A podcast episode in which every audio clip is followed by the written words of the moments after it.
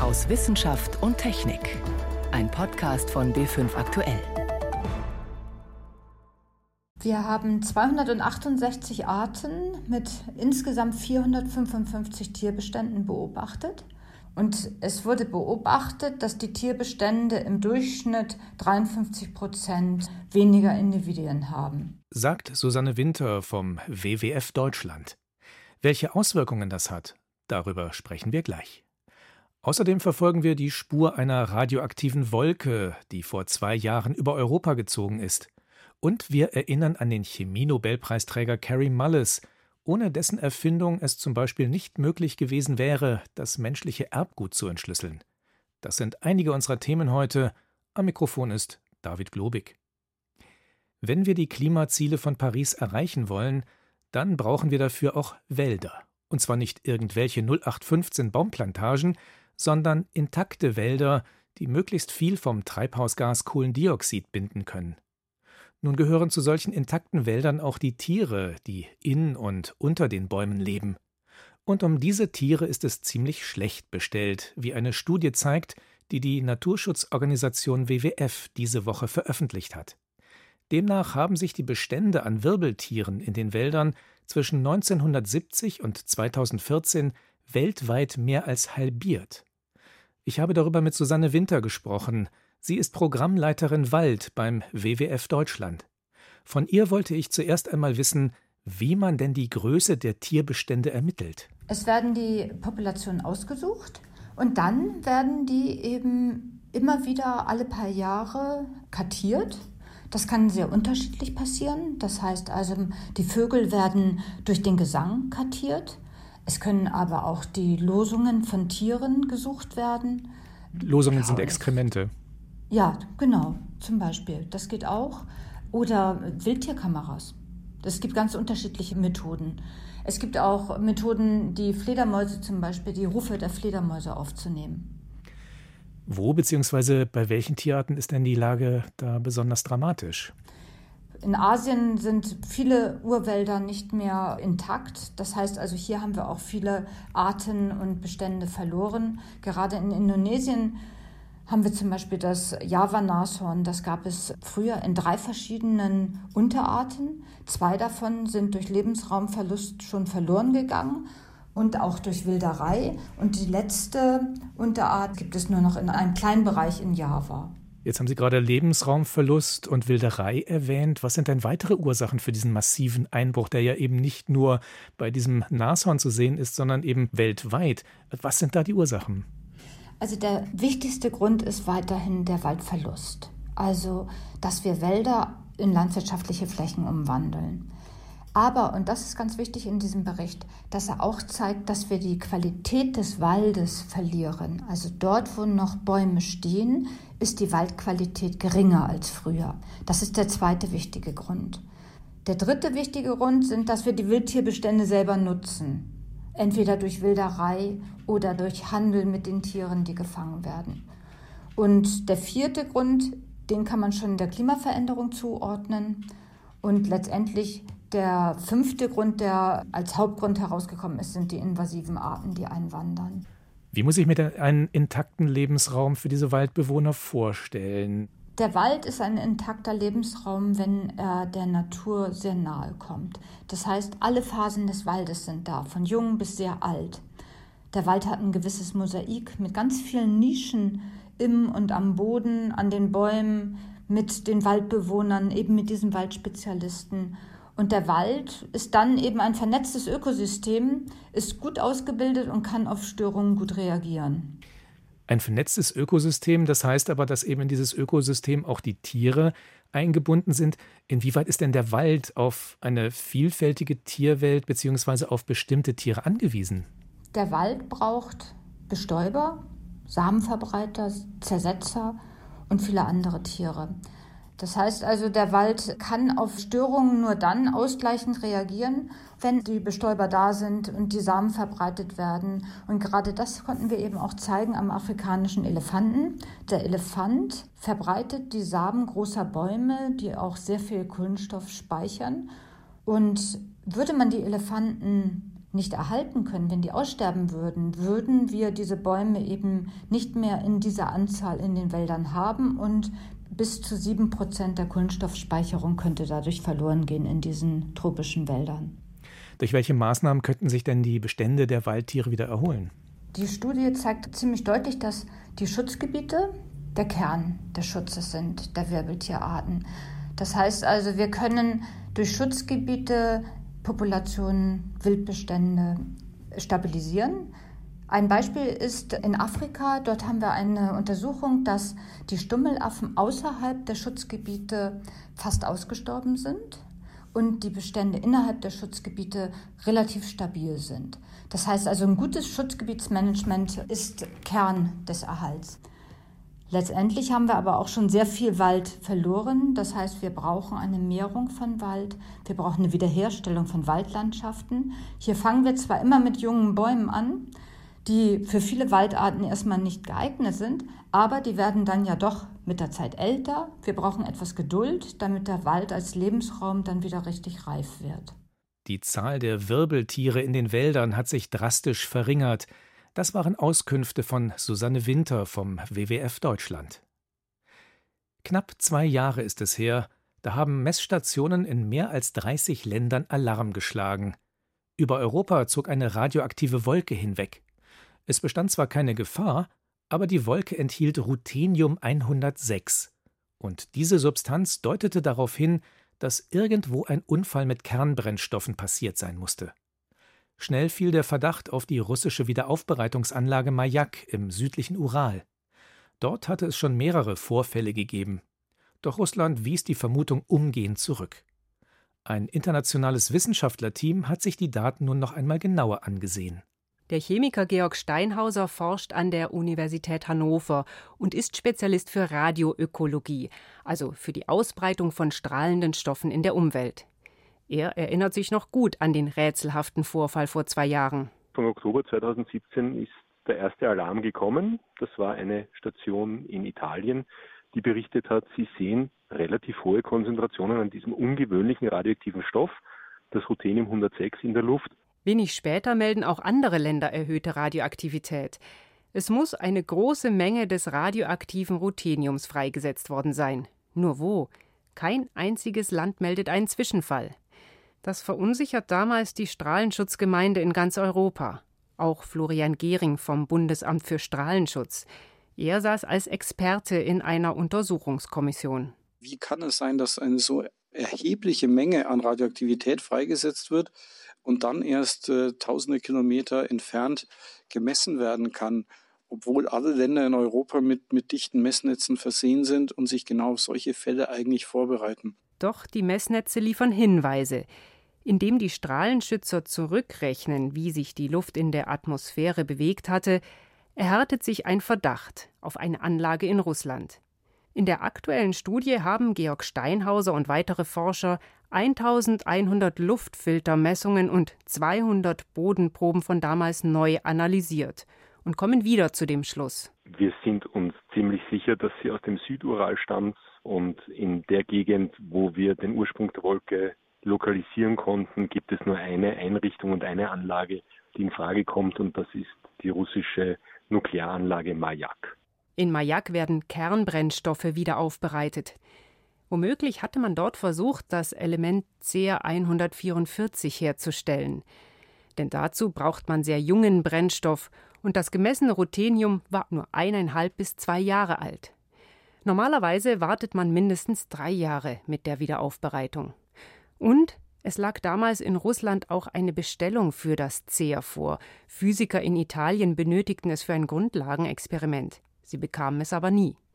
Für Georg Steinhauser liegt nahe, dass bei der Produktion etwas schief gelaufen sein könnte, gerade weil der Brennstoff noch so jung war. Weil der so hoch radioaktiv ist, dass man in Probleme hineingerät, die man nicht hat, wenn man noch ein bisschen zuwartet. Und in etwa so etwas dürfte wohl passiert sein in diesem Fall, dass man eben in ein Problem hineingeraten ist. Zum Beispiel ein Brand oder eine Explosion.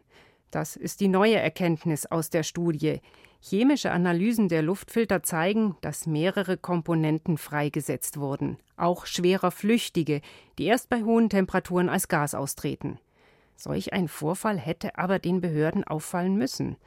Insofern bleibt es rätselhaft, warum niemand einen Zwischenfall gemeldet hat. Verschweigt Russland etwas?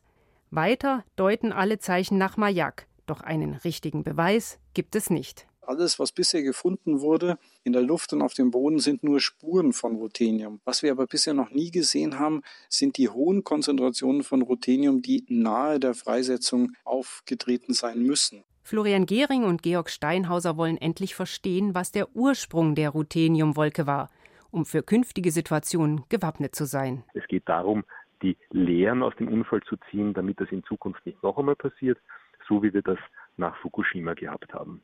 Neues von der radioaktiven Rutheniumwolke, die vor zwei Jahren über Europa gezogen ist. Ein Beitrag von Nina Bayer. Sie hören B5 aktuell am Sonntag aus Wissenschaft und Technik. Heute mit David Globig. Dass Russland mauert und kaum Informationen rausrückt, wenn es um Unfälle mit radioaktiven Substanzen geht, das kann man auch aktuell wieder beobachten. Vor eineinhalb Wochen ist am Weißen Meer ein Waffensystem bei einem Test explodiert. Es gab mehrere Todesopfer und Verletzte. In der Umgebung wurde danach erhöhte Radioaktivität gemessen. Damit begann dann allerdings auch gleich wieder die Geheimniskrämerei. Sabine Stör über nukleare Gefahren im Nordwesten von Russland. Juri Ivanov ist Umweltaktivist Ende 40 in der Region um Murmansk. Wenn man ihm zuhört, wird klar, in Russland passiert am nördlichen Polarkreis zwischen der Insel Novaya Zemlya und dem Weißen Meer eine Menge von der nur wenige Menschen etwas wissen. Und die arbeiten überwiegend für den russischen Staatskonzern Rosatom. Der Aufgabenbereich des Staatskonzerns wird immer weiter ausgedehnt. Und immer weniger Menschen kommen an ihn ran. Das kann als Tragödie enden, denn der Konzern ist ja auch für die Atomenergie im militärischen Bereich zuständig.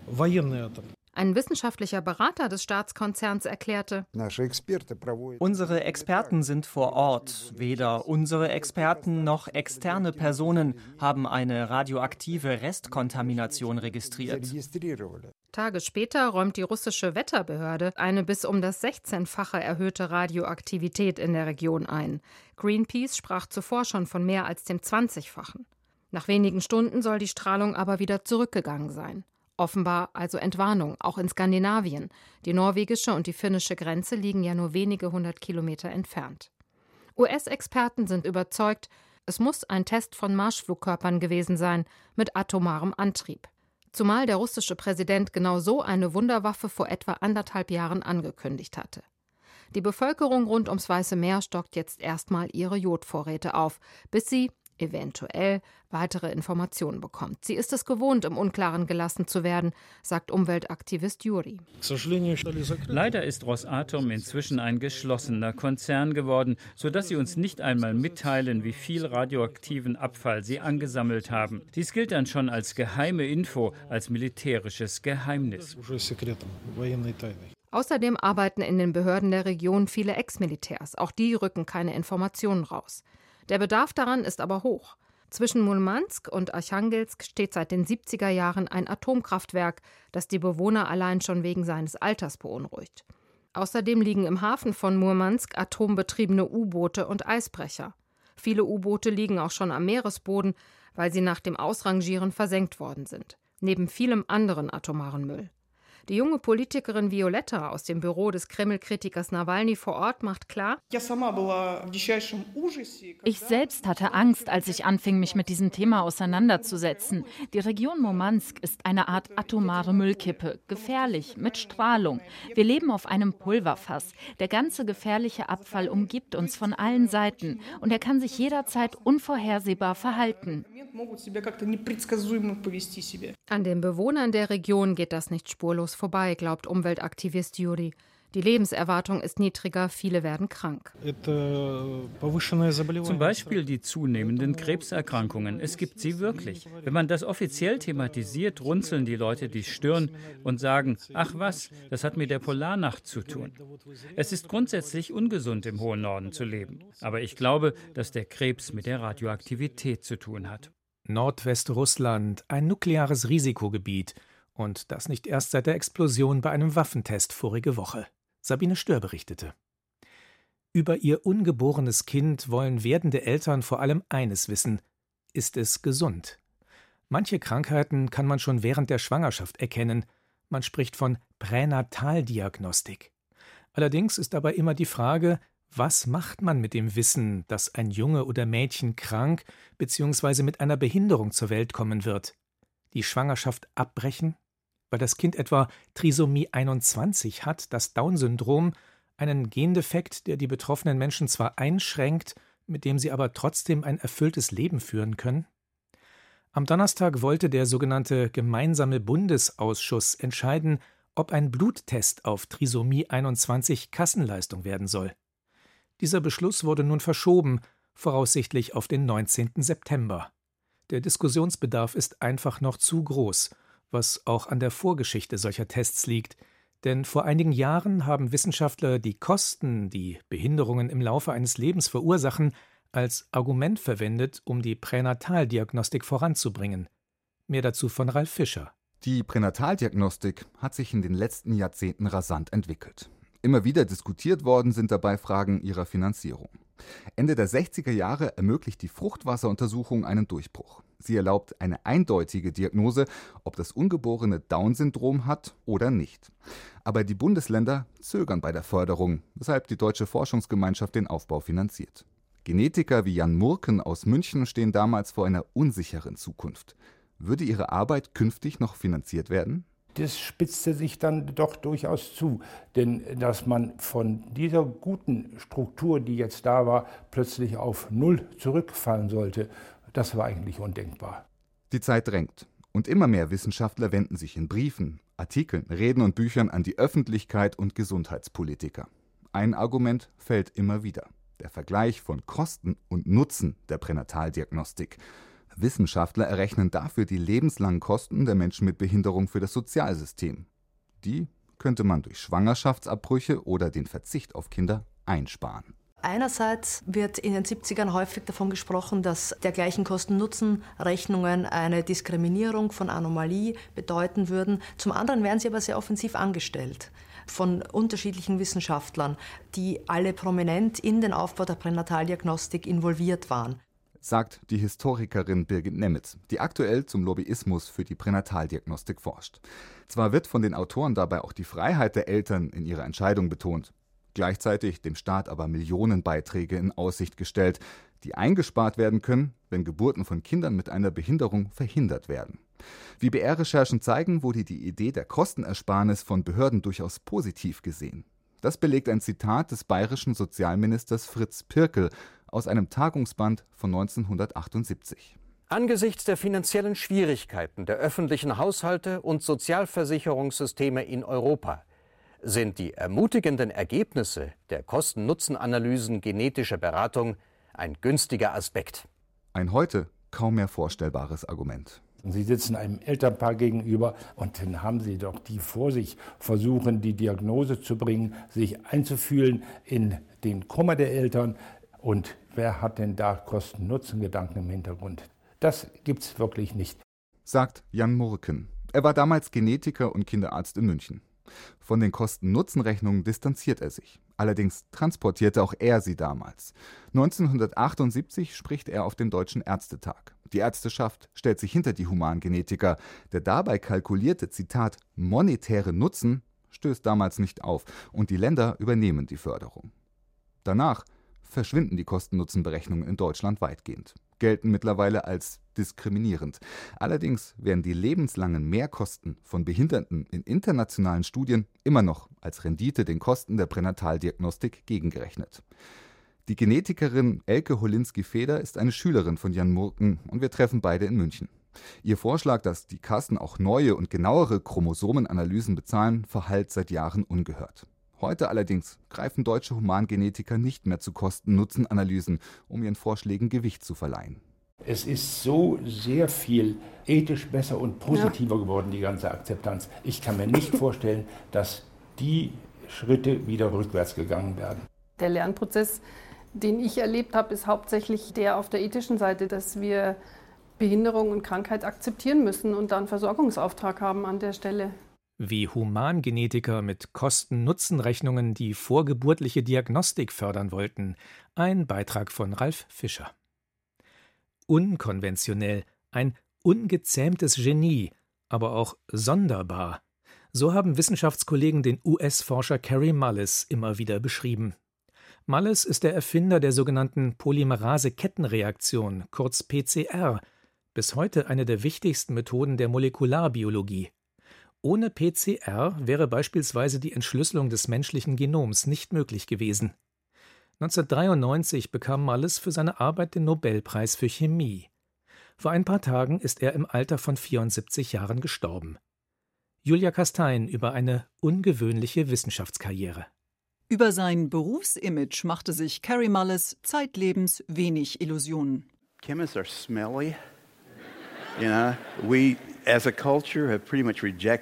Chemiker stinken. Als Gesellschaft wollen wir mit Chemie eigentlich nichts zu tun haben.